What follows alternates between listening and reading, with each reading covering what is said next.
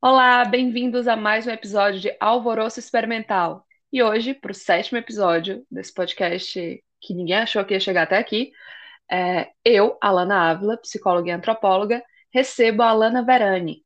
A Alana é bacharel em História pela Universidade Federal Fluminense, mestre em Antropologia pela Universidade Federal de Santa Catarina e doutoranda pela mesma instituição.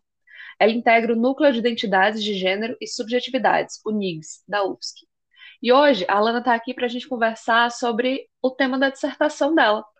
A dissertação chamada Tornando-se Mães e Antropólogas, uma etnografia sobre experiências que desafiam ideais de maternidade e ciência. E é sobre tudo que está na dissertação e tudo que fica fora da dissertação que a gente vai conversar hoje. Bem-vinda, Alana! Oi, Alana. que engraçado, né? As Alanas. Né? É. Mas, nossa, eu agradeço demais por ter me convidado, viu? Eu fico muito feliz sempre quando as pessoas querem ouvir sobre a minha dissertação, sobre a minha pesquisa, que eu acho que é importantíssimo a gente falar sobre as mulheres dentro da academia e principalmente as mulheres que estão, que são mães, né? Que estão nessa luta de se formar e se pós-graduar sendo mães. Eu que agradeço por aceitar o convite. Assim, toda vez que vem algum colega aqui que pode falar sobre a dissertação, que tem esse espaço para falar sobre seu trabalho, sua pesquisa, que às vezes é tão limitado né, na academia, eu sempre fico muito feliz de, de ouvir e de colaborar para essa divulgação. É, pessoal, a dissertação da Alana passa pelo que autoras nomeiam como antropologia feminista. E como ela diz no texto, essa, essa perspectiva da antropologia, ela parte de uma perspectiva de que, por meio da etnografia, é possível problematizar relações de poder inerentes à situação etnográfica, abrindo caminhos para transformações sociais. Assim, o caminho que a Alana faz na dissertação passa por compreender a maternidade como uma construção social. E assim, seriam essas relações sociais de dominação que forneceriam o significado social da maternidade. Afinal, né? Essa grande questão, o que é a maternidade, como se faz a maternidade, estaria inscrita nessas relações de poder. Então, para começar, para quem não quem não leu tua dissertação, Alana, tu podia localizar ela um pouco?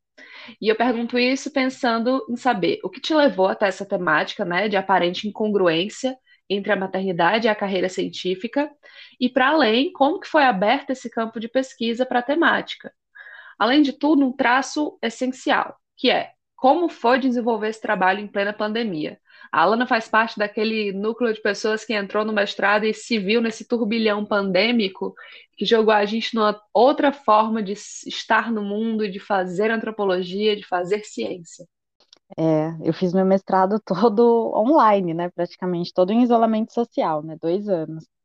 É, bom, a minha pesquisa, ela nasce da minha subjetividade enquanto pesquisadora, é, o projeto que eu havia começado a trabalhar era que eu entrei, né, no mestrado, ele era sobre a relação de antropólogas feministas e suas ações políticas.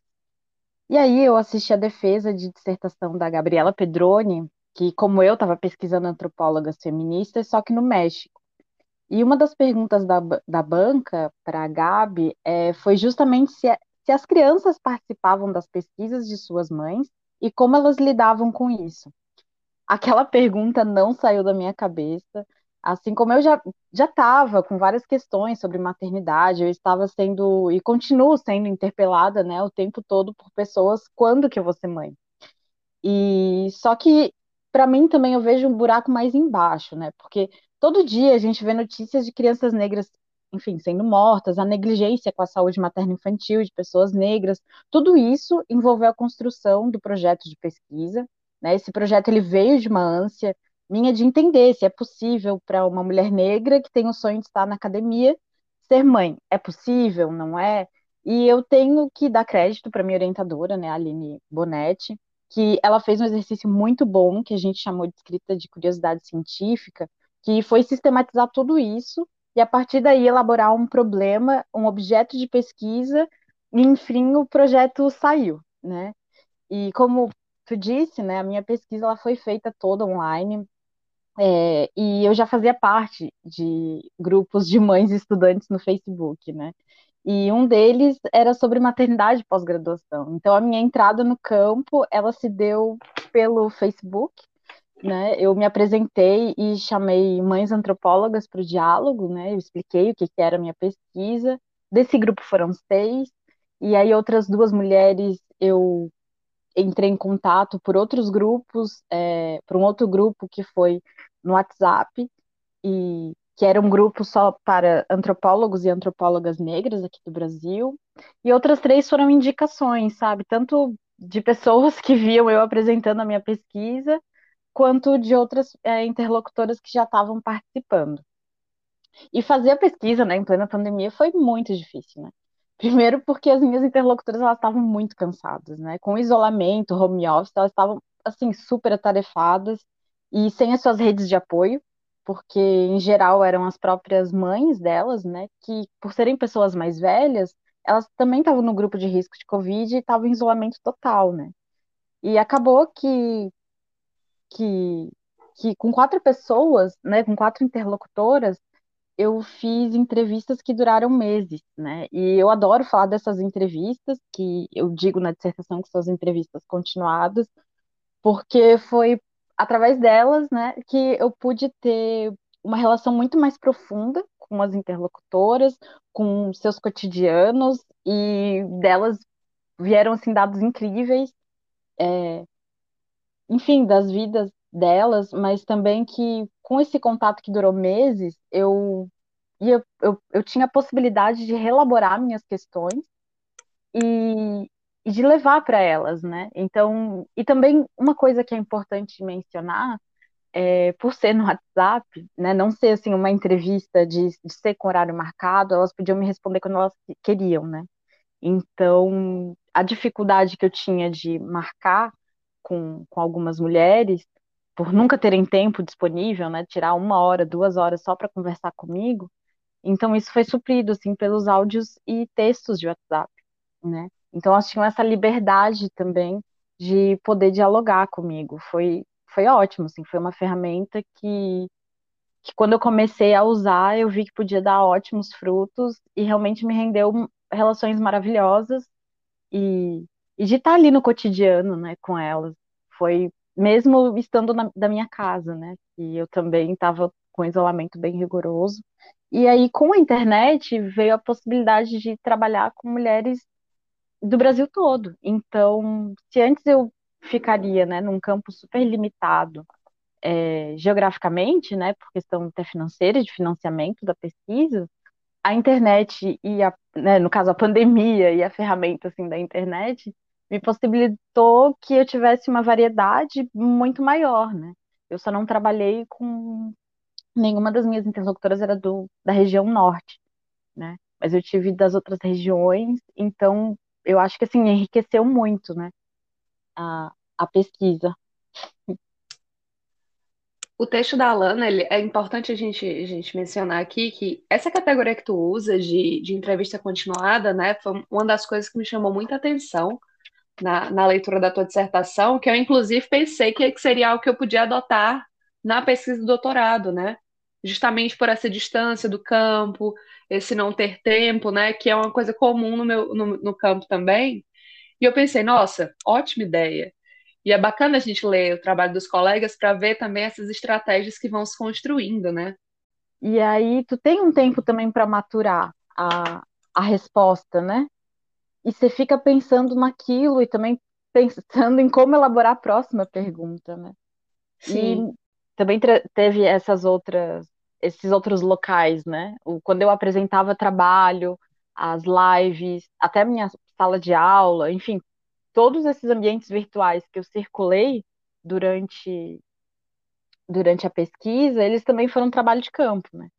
E vinham relatos ótimos de quando de quando eu apresentava trabalho, assim.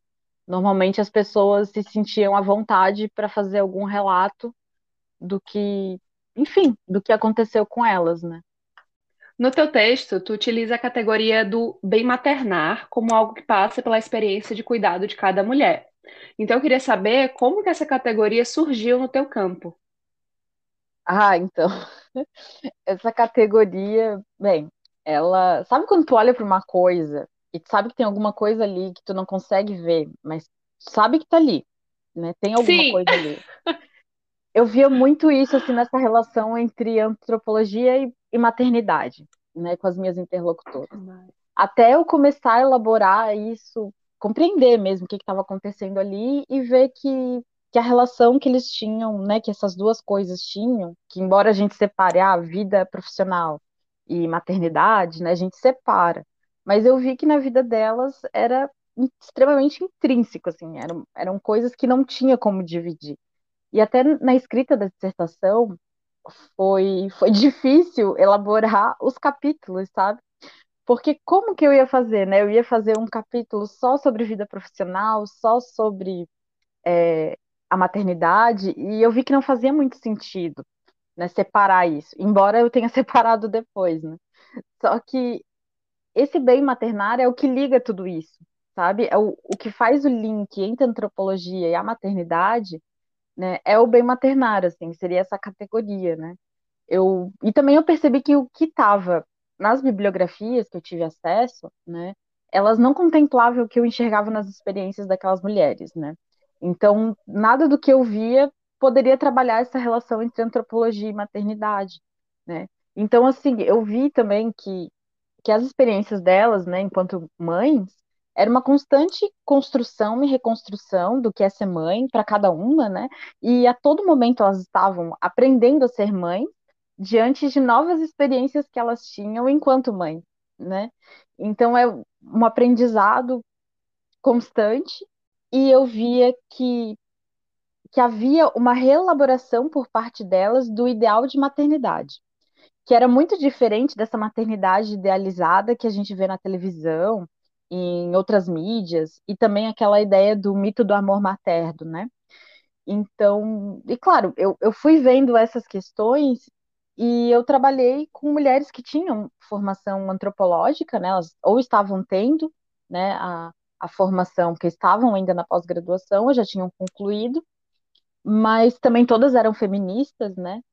Então, eu meio que percebi que essa categoria, ela vem também de uma outra lógica do que é ser mãe, que não quer que não parte dessa maternidade romantizada, mas sim das próprias experiências do que é ser mãe na real, sabe? Dentro das possibilidades daquelas mulheres e que faz esse link assim entre a antropologia e a maternidade, né? Não separando tudo em caixinha, porque na nossa vida real nada é em caixinha, né? Tá tudo misturado e tudo é esse bolo assim.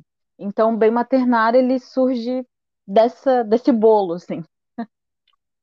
Eu, eu acho que eu respondi um sim tão empolgada para a tua pergunta, justamente por saber isso. É isso. E, e, e eu acho ponto falar assim, porque mostra também que, que, fazer antropologia, né, não é fazer fazer pesquisa, não é simplesmente o corpo presente, né? Porque tecnicamente teu corpo não estava nesses espaços, né? Tu não estava numa sala entrevistando, tu não estava circulando nesses, nos espaços que elas circulam. Estava fazendo entrevista em plena pandemia. E mesmo assim, tu conseguiu fazer um trabalho de campo maravilhoso, sabe? Enxergar esse bem maternar, por exemplo. É, muito bacana. Foi, foi, foi incrível, assim. Eu vi que. Assim, eu fiquei muito decepcionada com a pandemia, né? Eu fiquei muito frustrada, porque eu imaginei que, enfim, eu ia né, vou fazer antropologia, vou sair a campo, né, nesse sentido de espaço uhum. geográfico mesmo, né. E aí eu entendi que não, antropologia e trabalho de campo é tá na relação que a gente cria com as pessoas, né. E foi uhum. a partir dessa relação que eu fui construindo, né, algumas muito mais profundas do que outras, né, por conta da, das ferramentas, enfim, que tinha à mão e por conta de tempo mesmo, mas estava na relação, assim. E, bom, foi incrível, assim, eu sou apaixonada pela minha pesquisa e pelo campo que eu fiz, assim, porque foram mulheres, né, que eu acompanhei por, por nove meses, né, mais ou menos, umas mais, outras menos, né, mas eu estava ali acompanhando, né, então foi muito legal, assim, eu fui na qualificação, na defesa, né, então enfim, eu me sentia parte da vida delas, né? E também por conta dessa entrevista continuada, eu conseguia ver muita coisa do cotidiano delas, Alana. Assim, é incrível. Eu não achei que, que pelo WhatsApp, assim, tendo uma escuta mais atenta, sabe, pudesse ter dado tanta coisa, assim, de eu ouvir crianças brincando, eu poder ouvir elas lavando a louça, né? Porque o WhatsApp tu pode botar para gravar e deixar gravando e tu vai fazendo outras coisas, né? Sim. Então, e fora que, né, mesmo nas entrevistas é, que eu fazia online, né, por webconferência, é, não, não tinha como elas ficarem uma hora só comigo, sabe? Então, Uhum. os filhos apareciam, companheiro, companheira, é, elas levantavam para fazer outras coisas e cozinhar, enfim. Então, eu estava na casa delas, né? Assim, dentro da casa. Então, tem um trecho que, que tu referencia na, na dissertação do o trabalho da Maria Colher de Mendonça. E aí lá tu afirma, e aqui eu vou abrir aspas, é, a experiência materna para a autora insere cada mulher em uma nova categoria social, impactando diretamente na sua vida, principalmente por ter de cultivar a responsabilidade que os significados sociais da maternidade trazem em si. Fecha aspas. Então, eu queria saber como que apareceu entre as suas interlocutoras esse ser colocada em uma nova categoria social, né? Junto com as, todas as implicações dessa categoria mãe, que a gente sabe que não são poucas, né? E para além disso, a categoria cientista barra antropóloga. Ah, então, é, eu vi que a mudança da categoria social, né, de você tornar-se mãe, né, ela implica socialmente que, que socialmente se espera que elas mudem as prioridades de vida, né?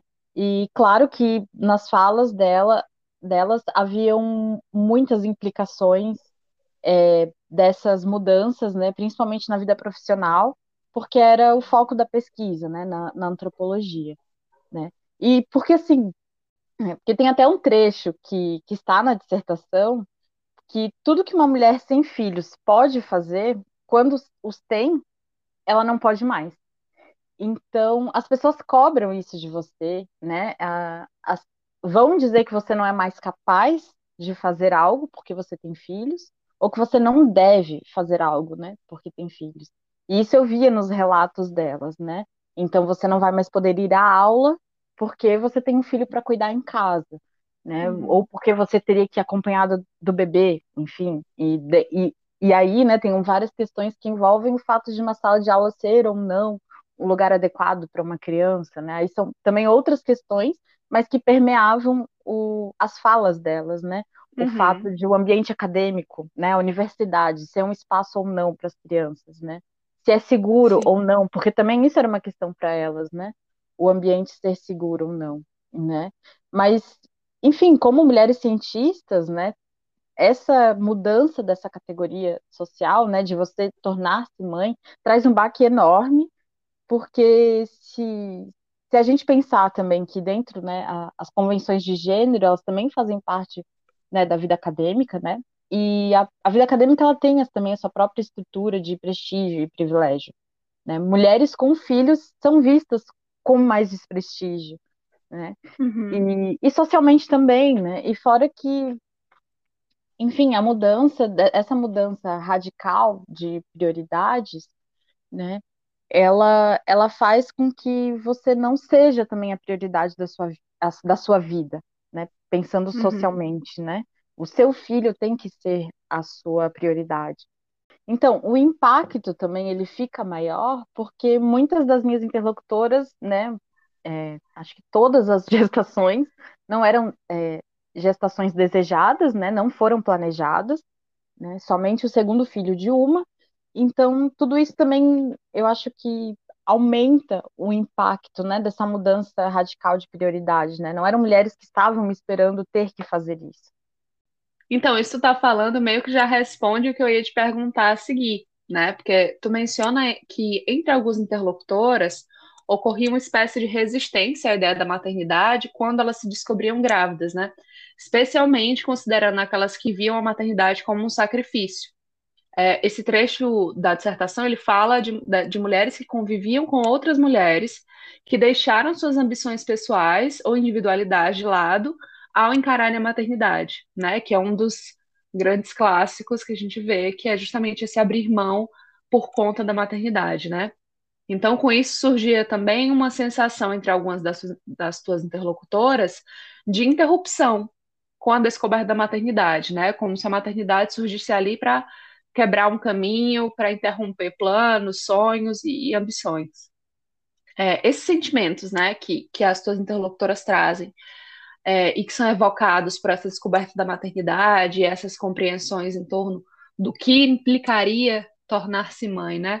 Podem ser vistos como um dos efeitos dessas relações sociais de dominação que definem a maternidade e o papel da mulher em relação aos filhos e também ao espaço doméstico, né? Porque não é só o espaço acadêmico, o espaço de seja como aluna ou como professora, mas também o pertencimento a esse espaço doméstico e ao que elas deveriam desempenhar, né?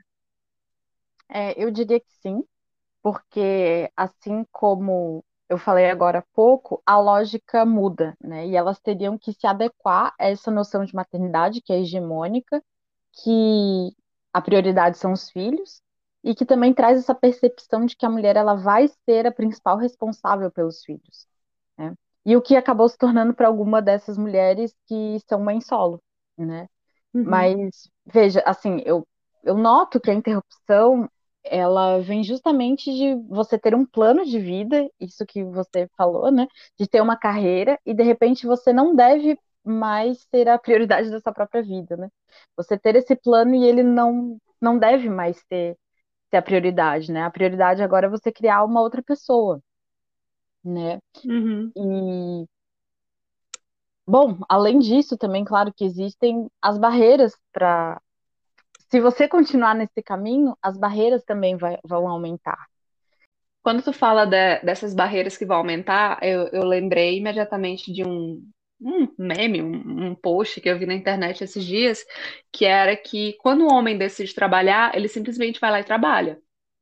Quando a mulher decide trabalhar, ela tem que pensar se vai ter filhos, se, vai, se tem filhos, com quem os filhos vão ficar, que horas vão ficar, quem vai alimentar, como é que as coisas vão ser feitas. E é um, toda um, uma, uma cascata de, de expectativas e obrigações que são levadas em conta, né? Quando ela decide ir para esse mercado de trabalho, e eu acho que se expande também para a, a, educação acadêmica de modo geral, né? Se vai fazer uma graduação, um curso técnico, o que for, que acaba sendo atravessado por isso, né? Porque essas obrigações, elas vão sendo jogadas na mulher, porque o homem, de fato, ele vai, né? É isso que se espera dele também, que ele vá, e que a mulher que dê conta desse, desse espaço doméstico, desse, desse planejamento, né? Não só das ações concretas, mas do planejamento dessas ações. Sim, com certeza. E aí eu, eu vejo, né? Eu, eu via que tinha os obstáculos, né, financeiros, porque são estudantes de pós-graduação que não têm necessariamente uma grana massa para você botar o seu filho na creche, por exemplo, né? Então, uhum. toda, o, o, ter o filho também envolve toda uma logística de cuidados, né, do cotidiano dessas crianças, né? Então, é isso que você falou, você tem que pensar é, em quem vai ficar criança, você vai ter que pensar no que, que vão comer, e aí tem outras questões que é, por exemplo, alguns restaurantes universitários não aceitam mulheres com filhos, né? Então, isso também torna um, um problema, né? Porque, uhum. enfim, aí também tem a questão da creche, né? Que não teria vagas suficientes, né, para a demanda que, que existe, né, das mães universitárias e pós-graduandas, né? E, enfim, e também a falta de rede de apoio que o Estado, né, deveria suprir, mas que são várias questões que vão envolvendo isso, né? E pensando Sim. também, assim, o, o espaço doméstico, né? É, e aí tu falou do, dos homens, né? Eu me lembrei agora de que também tem questões que envolvem os genitores, né? Das uhum. crianças, uhum. né? Eu não lembro se na dissertação, eu acho, eu acho que eu não entrei na dissertação nesse aspecto, porque eu não tinha pernas para lidar com isso na dissertação, né? Mas que é importante dizer que os genitores, eles fazem parte dessa lógica, né? Também, uhum. né? E no meu campo, uma das interlocutoras, né? Assim, foi no meu campo, foi uma das interlocutoras, mas a gente sabe, sempre ouve falar dessas questões, né? Inclusive, teve, eu tive a negativa de possível, possíveis interlocutoras é, que não queriam fazer a entrevista por conta dos genitores, sabe? Elas teriam, uhum. elas tinham receio do que poderia vir a ocorrer, né? Se elas dessem a entrevista e o homem não gostasse do que elas estão falando, né? Mas Aham. é, no meu campo, uma das interlocutoras, ela, enfim, essa até essa ideia de interrupção foi muito mais grave, porque o, o genitor ele entrou na justiça alegando é, alienação parental, então a justiça proibiu o filho de viajar. E era justamente no momento que ela vai fazer trabalho de campo em outro estado. E aí, Hum, quer dizer, interrompeu completo a vida da pessoa, sim, né? Ela não sim. vai poder fazer o trabalho de campo, ela estava desesperada quando eu estava falando com ela, porque ela não sabia o que fazer, né? E é, e é incrível, assim, porque daí tu... E ela me falava, né, que, pô, o genitor, ele não pagava pensão, tá? Ele nunca pagou pensão, e além disso, ele não pegava a criança, né, nos dias que era para ficar com ele, né? Então, aí a gente vê que a maternidade, né, e essas responsabilidades, elas também têm várias camadas, assim, Uhum. que podem trazer essa sensação de interrupção também, né? Assim, que, enfim, depende do contexto, são questões contingentes também, mas, enfim, as, eu vejo, assim, como a maternidade como um fato social total, sabe? Aquela coisa, assim, Aham. como um fato social que toma a vida dessas mulheres. Então, você estuda maternando, você trabalha maternando, você faz tudo maternando, e elas sabiam que isso ia acontecer com elas, sabe? Então, assim, elas observam ao seu redor, né? A gente percebe que o- a maternidade que a gente vê na televisão e que algumas pessoas contam que é mil maravilhas, se você observa direitinho o que está ao redor, não é bem assim que acontece. E elas estavam ligadas, né? São mulheres que têm um Uhum. estudo sobre questões de gênero, elas eram feministas, elas liam sobre isso, né? Enfim. Quando tu fala que é um, fato social total, né? É tão ampla a questão da maternidade que até para mulheres que não são mães, isso chega, né? Assim, é, eu não mencionei no começo, mas eu trabalhei com maternidade no mestrado também, na graduação e no mestrado. É, a Alana agora no, no, no mestrado também fazendo esse trabalho. E nós não somos mães, né? Não é isso não parte de uma experiência pessoal, isso não partiu, né, de uma experiência pessoal de tornar-se mãe, ou estar gestante, ou, ou enfrentar o que quer que tenha sido nossas pesquisas, mas que ainda assim atravessa, né, e nos atravessa por sermos mulheres. E no, no, no caso da Alana, né, mais especificamente dentro da temática dela, por ser mulher e acadêmica, né, por estar nessa, nesse, nesse processo. É, assim, e eu acho esse trecho que tu contou da última parte, né, da, de impedir a criança de, de viajar e isso acaba barrando o trabalho de campo, diz muito da nossa profissão enquanto antropólogas, né? Que é esse deslocar-se, esse estar entre, entre, entre os outros e, e ir até esse campo, né? Que é muito idealizado também. É, então, eu- a minha última pergunta para ti seria, né? Que o teu texto ele, ele debate um ideal de ciência e de cientista para pensar e se tornar-se antropóloga. E que aí uma das tuas interlocutoras afirma que tinha uma sensação de nunca viver plenamente aquilo. Aquilo, no caso, a academia, né? Por ter essa atenção dividida com o papel materno. Isso surge até na, nas tuas falas aqui na, durante o podcast, no sentido de tu ver elas não conseguindo ficar focada, né, durante a entrevista, ou aparecendo outras demandas enquanto elas falavam contigo. Então, me parece que por ali, né, por esse relato da interlocutora, passa por questões tanto de circulação e de pertencimento, que atravessam esse ser mãe e estar na universidade, seja na graduação ou na pós-graduação. No caso da antropologia, até chegando nesse trabalho de campo, né, que é um dos cânones em termos de fazer-se antropóloga. E aí, como diz a Miriam Grossi, que tu até cita na dissertação, o trabalho de campo é atravessado pelas questões de da corporeidade e das convenções de gênero, né? O teu exemplo desse, desse não poder ir a campo porque o filho não pode sair do estado é um, um, uma das, um exemplo muito relevante, né? É, então, eu queria saber o que relatam as tuas interlocutoras sobre esse lugar, né? Essa experiência de ser mãe e estar na, na universidade. Eu lembro que tem vários relatos na dissertação, eu super recomendo que vocês leiam, tá bom, pessoal? Porque são relatos que vão de coisas que assim, a gente não, não pensa de primeiro, sabe? Desde ah, o tempo que demora uma reunião de orientação, é, o filho pode circular ou não, e se pode circular, a, a, quais são as interferências, sabe, as necessidades para que ele circule, né? E eu sei que duas das tuas interlocutoras relataram que chegaram a esconder a gestação, né? Tanto em processo seletivo quanto durante o, o curso mesmo da pós. Eu vi no relato delas, né, essa questão da convenção de gênero, né, que existe na academia e que coloca é, as mulheres em posição menos favoráveis, e se você, se, se você tem filho, fica pior ainda. Né? Porque isso que tu falou, do tempo da, da reunião de orientação, o fato da distância, né? Se a gente pensar a distância que você mora, da distância da creche, escolinha, né? E distância da sua casa, né? E, e outras coisas também que é a própria relação, que daí também isso envolve a, o que você falou de pertencimento, a relação que se tem com os professores e professoras.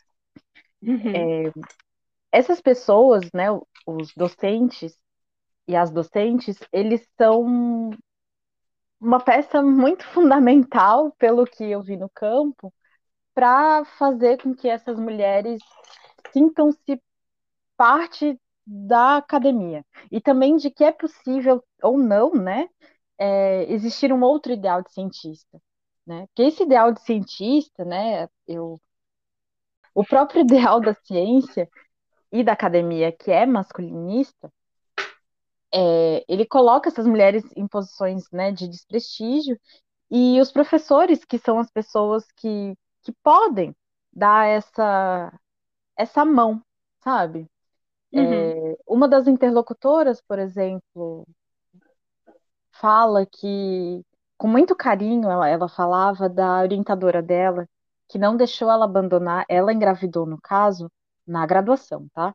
A uhum. orientadora uhum não deixou ela abandonar a pesquisa PIBI que, que ela queria, porque estava muito difícil.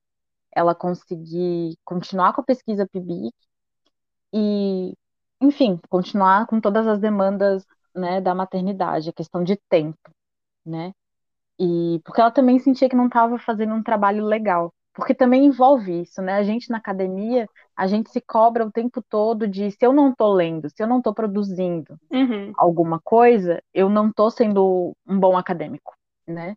Então, isso também envolve elas, né? E, e por serem mulheres que já têm essa questão de estarem, né, até com atenção fragmentada, por exemplo, né, enquanto eu estou entrevistando elas, elas estão com o olho em mim e o olho na criança que está ali brincando, né? isso envolve que elas não não sintam que fazem parte desse dessa categoria, né, de cientista. Só que aí a gente vê que quando os professores e professoras abraçam essas estudantes, é, a coisa se torna possível, sabe? Então, uhum. quando essa professora abraça essa aluna e fala, olha, não abandona, isso vai ser importante para ti, né? Aliás, nem fala, porque eu lembro que ela diz isso. Ela nunca me falou nada assim, ela só não deixava. Ela dizia que não ia assinar uhum. papel, enfim, e eu continuei. Só depois, mais tarde, que eu percebi o que, que ela estava fazendo por mim, né? Que, que é dar essa mão mesmo de, enfim, um apoio, né? Era um olhar de apoio. Assim como outras pe pessoas também falavam de professores que não se importavam quando o filho ou a filha estavam em sala, né? É, professores que levavam brinquedos, né? É, enfim, esses tipos de apoio, sabe? De dar mais tempo para entregar algum trabalho. É, enfim, são questões que são muito pontuais e que podem ser feitas pelos professores, né? Eles têm essa possibilidade, se quiserem, uhum. né? Assim como também tem outros que não fazem, né? Que fazem questão de colocar empecilhos no caminho dessas pessoas, né? Dessas mulheres. Eu percebia também na, no que elas me falavam na questão de pertencimento à universidade, questões institucionais, né? Então, você não conseguir ir junto com a sua turma, que vai fazer um, um enfim, um trabalho de campo, né, da disciplina, vai a algum lugar, você não pode ir, porque você não tem filho, você tem filho, né, você uhum. não pode ir porque você tem uma criança, e a criança não pode ir no ônibus da universidade, sabe? Uhum. Então, assim, é uma questão super uhum. burocrática, mas Sim. que você, enfim, né? Interdita, não, né? Exatamente. E aí ela, se você fala com o professor, o professor fala assim, não, mas você não vai receber falta, não tem problema. Mas ela olhou e falou, não, eu quero, a questão não é falta, eu quero também participar, né? Eu quero estar Sim. lá, eu quero aprender com as pessoas, né? A gente vê que a postura desses profissionais docentes, né, é, é fundamental para que para que a permanência, né, aprendizado e também sentido de pertencimento dessas mulheres na academia passa muito pelos docentes, né? Uhum. Assim, o que eu percebi, né? E também dos colegas, né? É, foi incrível ver o quanto que os colegas de turma, né, enfim, de curso, também podiam ajudar, né? Então, você vai apresentar um trabalho, alguém fica com seu filho, você vai fazer a prova de proficiência em língua estrangeira, outra pessoa fica, sabe? E Uhum. também de simplesmente não fazer barreiras, né? De, de não se Sim. importar, de, enfim, né? Uma criança, por que que uma criança na universidade é um problema? Né? É pelo barulho? Assim, tinha várias questões que elas me traziam que não realmente, se, a gente para para pensar, não fazia tanto sentido, né? Assim, Uhum. o- a criança estar numa universidade ser um problema, né? Não deveria ser, mas eu acho que também envolve essa questão do ideal do cientista, de que a universidade deve ser um local, enfim, limpo e é o lugar da razão, não pode, né? Não é da, da emoção, é, é o lugar da razão, das, Uhum. enfim, do pensar, né? Enquanto a gente está perdendo muita coisa, né? Porque agora você me perguntou, né? O lugar da experiência enquanto de ser mãe antropóloga, né? Como que isso lidava, por exemplo, nas produções delas? É, foi muito legal quando elas começaram a me falar é, das influências, né, na, no trabalho que elas exerciam, né? Então a gente vê questões de tema, né? Muitas trabalhavam com questões de maternidade é, e de gênero, né? Mas também não só disso, pensar em outras metodologias possíveis, Uhum. pensar em outras atuações que, que são possíveis para você enquanto mãe e também de poder levar o seu filho, né? A Uhum. gente pensando assim, a antropologia é um lugar até privilegiado, pensando que o trabalho de campo, você escolhe o campo que você quer fazer, né, sua pesquisa. Então você pode escolher algo que o seu filho possa participar. Então, né, não é um laboratório fechado lá e tal. Então, você pode ir com a sua criança para um terreiro, para um, um, uma aldeia, né, um aldeamento, é, enfim, no, o quilombo também, né? Então, assim, isso foram coisas que me foram, me foram relatadas, né? É, a participação das crianças. E também o quanto que isso traz de enriquecedor na criação dessas crianças, sabe? Uhum. porque isso era importante para elas, né? De, de fazer, de, de propiciar uma educação muito mais inclusiva, muito mais respeitosa às diferenças. Então, essas crianças elas estavam lá participando dos grupos com que essas mulheres estavam dialogando e pesquisando, e também traziam isso para casa, né? Então, uma das filhas trabalhar, é, uma das mães trabalhava com dança, né? Com, com um grupo de dança. E isso possibilitou a criança a ser mais criativa, chegava em casa, queria dançar, as músicas que também ela ouvia no grupo de dança, que, enfim, nem tudo é coisa boa, né? Assim, nem tudo, porque quando Aham. a gente vai para o trabalho de campo, a gente tem um esquema, né? Assim como tem um roteiro de Sim. entrevista né? Então você vai com uma expectativa e aí o seu filho fica doente. Então você vai para ficar uma semana em algum lugar e você tem que voltar no outro dia, né? E Aham. fora a questão de separação mesmo, da criança tá chorando muito de não querer que você saia de casa e você tem que ficar três dias fora.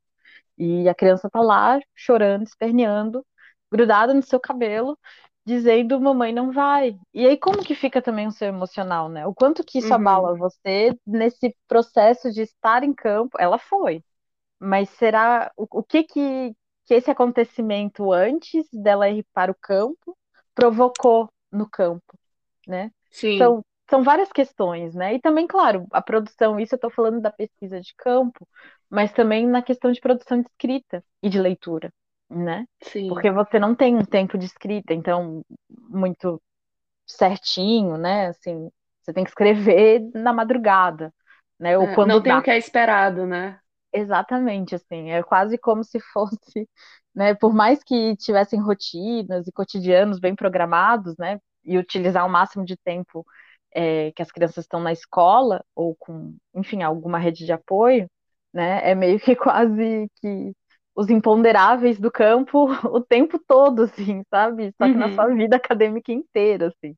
Porque sempre vai haver um imprevisto, né? Com, com as crianças. Ah, era muito bonito também, assim, de ouvir, né? Porque eu via que era um, enfim, era uma participação intensa das crianças, né? E aí também veio uma crítica, né? E também por parte delas, né? Assim, que falavam, eu não sei por que que eu tenho que esconder que a minha filha fez campo comigo enquanto eu estou escrevendo a minha dissertação, né? Por que que eu não posso Uhum. colocar minha dissertação que minha criança, a, a minha criança estava lá o tempo todo, né? Meu filho, minha filha estava lá o tempo todo, estava interagindo com, com os meus outros interlocutores também. Mas isso não Sim. aparece, né? Isso é suprimido, né? Não pode aparecer, né? É assim, os orientadores não queriam. Assim, quando eu perguntei, mas por que que você tirou? Ah, quando. Aí até uma delas falou assim: ah, quando eu fui fui escrever um pouco mais dizendo como estava sendo ruim escrever a, a tese durante a pandemia, né? Porque estava em isolamento, então estava mais difícil e com criança em casa, né? E, e todo mundo nessa loucura que estava em isolamento, é, o meu orientador disse para tirar, porque tinha muita gente falando sobre o que, que é vida acadêmica agora no isolamento, então não precisava. E aí, né? vo- Você faz Aham. quê, né? Outras pessoas já tiveram essa experiência, essa experiência não vale mais. Pois Tem uma é, experiência inédita.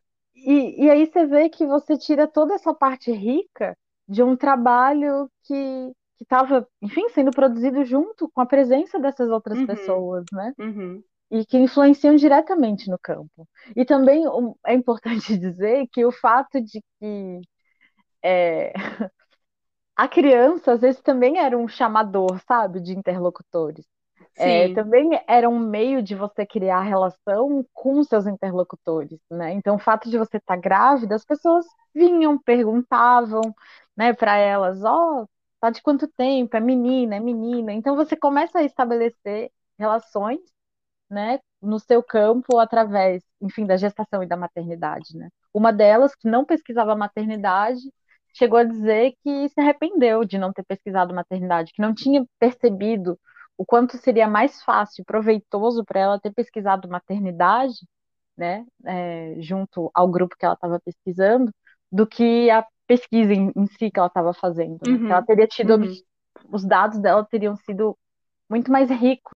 É, isso que tu, tu vai falando, né, sobre esse, esse pertencimento, esse circular, e até esse poder escrever sobre essa experiência, né, me lembra muito é, é, relações também que não necessariamente passavam pela vida da maternidade, mas de outras, outras alunas, né, outros alunos que rompem esse ideal de cientista, no sentido de que muitas vezes se espera, mesmo em cursos de humanas, né, que, que o pessoal diz que é mais é, compreensível, que o estudante ele não tem subjetividade, né? Você não pode, você tem que ser dedicação exclusiva de fato, né? E quando a gente pensa no momento que a gente está de, de sucateamento da universidade, né? Da, das bolsas que não condizem absolutamente com a realidade é, do país, né? Não dão conta de sustentar ninguém. E aí, e ainda se cobra que os estudantes sejam assim extremamente dedicados, isso gera também uma parcela de culpa para todos aqueles que rompem isso, né? E aí, com a maternidade, soma-se essa mais uma culpa para carregar, né?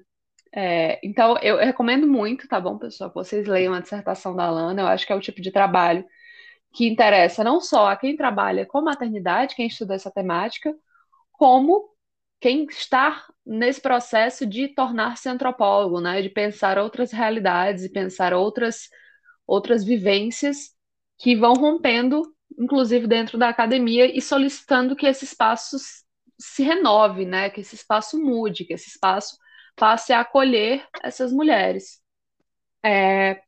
Por fim, eu queria agradecer demais a Alana por ter participado do podcast. Assim, é uma alegria poder te ter aqui. Eu vou deixar todos os dados dela e o link para a dissertação na descrição do episódio, tá bom? Fica um bônus que eu sempre gosto de receber Alanas nesse podcast, é a segunda Alana que vem aqui. Sempre acho divertido confundir as pessoas. É... E é isso. Muito obrigada a todos que ouviram. Obrigada, Alana. Ah, eu que agradeço, Alana. Nossa, eu fiquei muito feliz de ter participado, né? Eu, eu adoro falar sobre a minha pesquisa. Né? É sempre, é sempre muito bom ter pessoas que, que queiram ouvir, sabe, sobre ela porque foi um trabalho intenso, eu me dediquei muito, né? E é isso que você também falou, assim, da, do fato das bolsas, né? Porque antes a gente ainda tinha a possibilidade de ter bolsas, né? Agora tá com os cortes, mesmo as bolsas com a defasagem que elas estão, elas não chegam, né, nos estudantes, uhum. né? A gente não tem mais bolsa.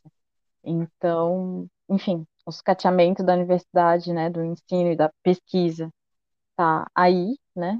E, enfim. Caindo em cima de todos nós. Não, tá terrível. Com essa energia, né? com essa energia positiva. Que horror, com... gente. Não, mas eu agradeço. Positiva. Eu agradeço muito, porque eu fico muito feliz mesmo, assim. Eu fiquei numa alegria, porque eu achei, nossa, que chique. Eu vou participar de um podcast. Eu fiquei muito feliz, assim, mesmo. Obrigada. Eu que agradeço. Então é isso, gente. Com essa energia lá em cima, a gente encerra o sétimo episódio do Alvoroço Experimental, que, para quem gosta de números, está sendo gravado no dia 7 do mês 7, tá bom? Fica aí essa mística, para quem é de mística. E voltamos qualquer dia desses. Quando? Não sei. Se você tem uma sugestão de convidado para o podcast, deixe lá no perfil, mande por e-mail, mande no WhatsApp, mande em qualquer lugar. É isso.